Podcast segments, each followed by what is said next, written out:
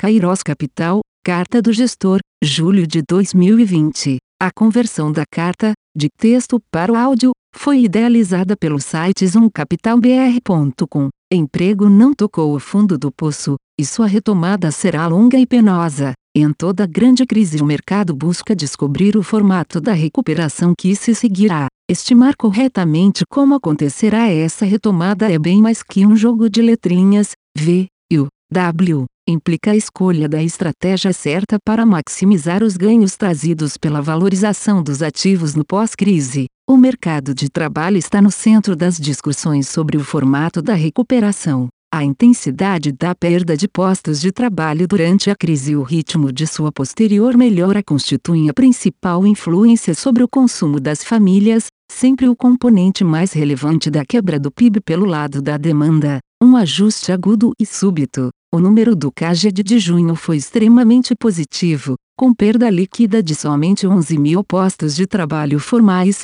despertando a esperança de que o ajuste no mercado de trabalho brasileiro possa ser bem mais benigno do que se esperava. Cabe, no entanto, conter o entusiasmo. A dinâmica do mercado de trabalho durante uma crise econômica tipicamente apresenta as seguintes características: 1. O emprego se ajusta com alguma defasagem com relação à desaceleração da demanda e do produto, que costuma ser gradual, ou, no mínimo, menos repentina do que a restrição de oferta observada durante a atual pandemia. 2. O ajuste se inicia pelos empregos cujo custo total para o empregador é mais alto, o que significa demissões mais intensas de trabalhadores formais. 3. As contratações ocorridas no período de baixa cíclica e início da recuperação do emprego se mostram desproporcionalmente concentradas nos postos de trabalho informais e temporários. 4. O salário de recontratação é mais baixo, em termos reais e nominais,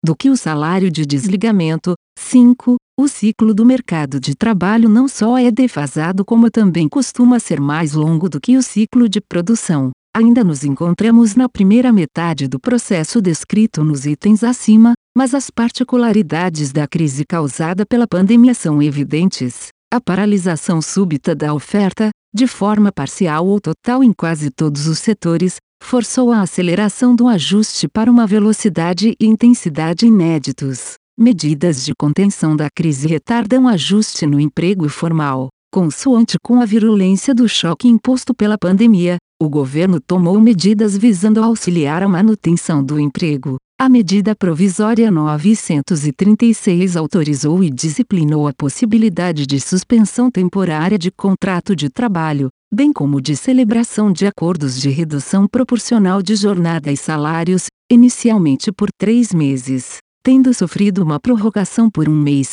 que se expira agora em agosto, segundo dados recentes do Ministério do Trabalho, foram celebrados contratos que propiciaram a manutenção de 9,5 milhões de empregos formais, a despeito do fôlego que essa medida emprestou para as empresas que buscavam reduzir seus custos durante o momento mais dramático do efeito econômico da pandemia. É razoável supor que ao longo do segundo semestre uma parte dos empregos conservados com a ajuda dos mecanismos acima descritos será perdida, seja porque o ritmo da retomada se mostrará insuficiente para que as empresas possam manter todas as posições ora preservadas, seja porque algumas empresas acabarão por encerrar suas atividades. Esse ponto, relativo ao elevado grau de mortalidade de empresas durante a crise atual, é muito relevante será abordado mais à frente, quando falarmos da retomada do emprego. Por ora, se simplesmente supusermos que será perdido ao longo do segundo semestre um contingente significativo dos empregos preservados pela MP 936, já teríamos um componente relevante empurrando o emprego capturado pelas estatísticas do CAGED para um nível ainda mais baixo do que o atual. Queda inusual do emprego informal pode dar lugar à recuperação relativamente rápida, mas o universo coberto pelo CAGED está longe de refletir a totalidade dos postos de trabalho do país. Quando olhamos a PNAD contínua, que abrange não só empregos formais e cujos dados foram usados no gráfico da página anterior, a queda da população ocupada nos primeiros meses da pandemia revela-se muito mais forte no setor informal. O que é uma diferença do padrão usual do ajuste do mercado de trabalho por nós descrito na página anterior.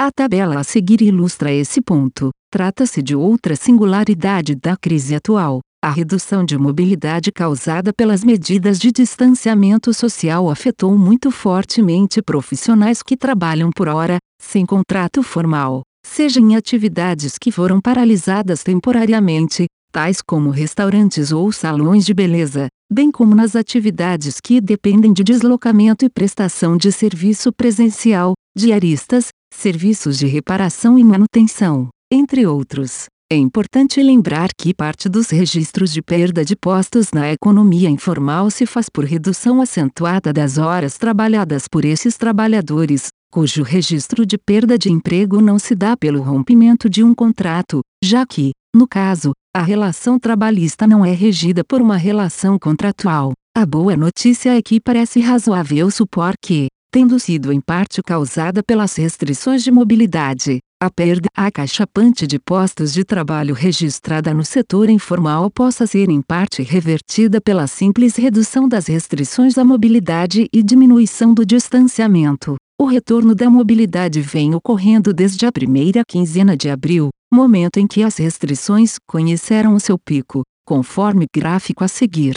O balanço do emprego nos próximos meses dependerá, assim, de duas influências que agem em direções opostas. Do lado negativo, de redução do emprego, estão os trabalhadores formais cuja ocupação foi preservada por regimes especiais propiciados pela MP 936, 9,5 milhões, e que terminaram por ter seu contrato rescindido algum tempo após o fim da vigência de tais medidas. Do lado positivo, de recuperação do emprego, estão os trabalhadores informais que perderam suas atividades, ou que as viram fortemente reduzidas, pelo distanciamento social, 5,8 milhões, e que podem ver seus postos de trabalho atividades retornarem de forma relativamente rápida. Acreditamos que nos próximos meses o efeito da redução dos empregos formais será mais intenso do que o efeito da recuperação dos empregos informais, levando a uma piora do emprego entre o final do terceiro trimestre e o início do quarto trimestre.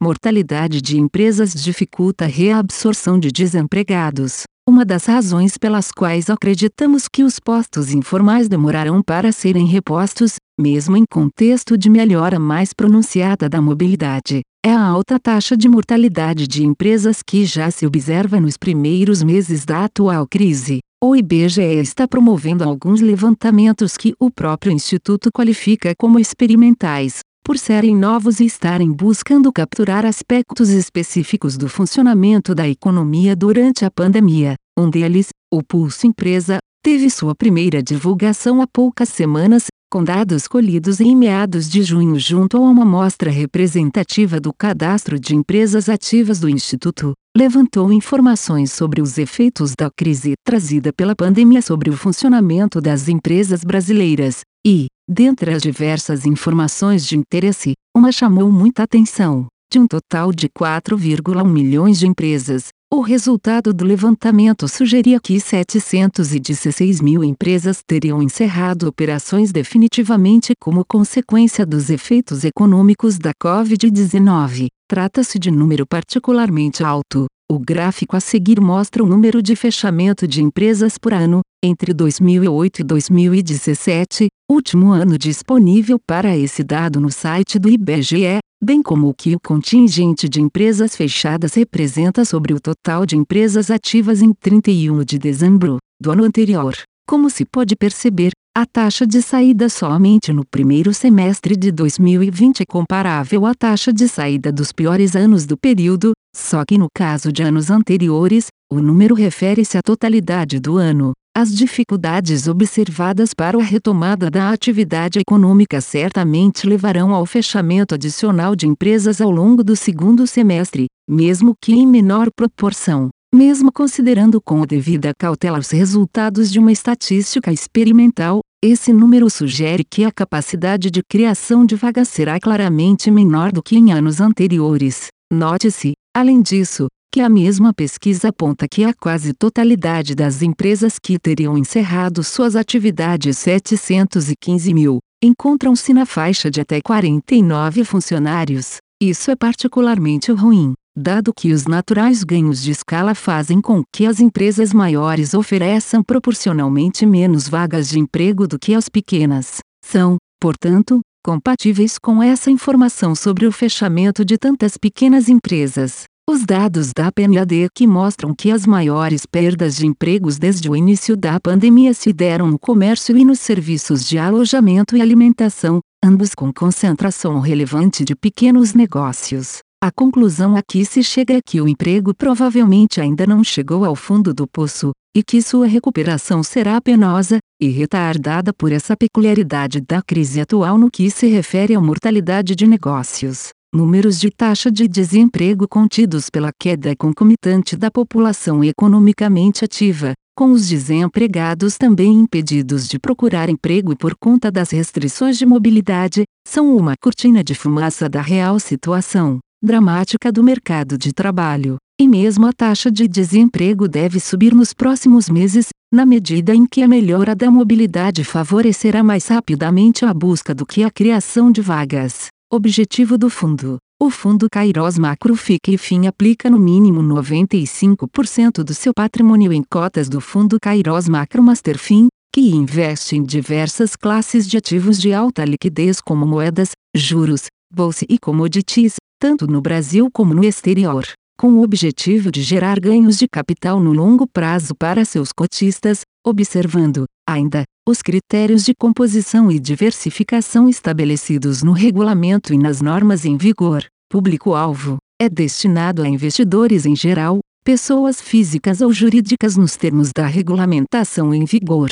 A conversão da carta, de texto para o áudio, foi idealizada pelo site zoomcapitalbr.com. Aviso legal. É recomendada a leitura cuidadosa do regulamento dos fundos pelo investidor antes de tomar a decisão de aplicar seus recursos. A rentabilidade passada não representa a garantia de rentabilidade futura. A rentabilidade, quando divulgada, não é líquida de impostos. Fundos de investimento não contam com garantia do administrador, do gestor, de qualquer mecanismo de seguro ou fundo garantidor de crédito, FGC. Para avaliação da performance de um fundo de investimento, é recomendável a análise de, no mínimo, 12 meses. A gestora não se responsabiliza por quaisquer decisões tomadas tendo como base os dados deste documento. As informações aqui contidas têm caráter meramente informativo e não constituem qualquer tipo de aconselhamento de investimentos ou oferta para aquisição de valores mobiliários.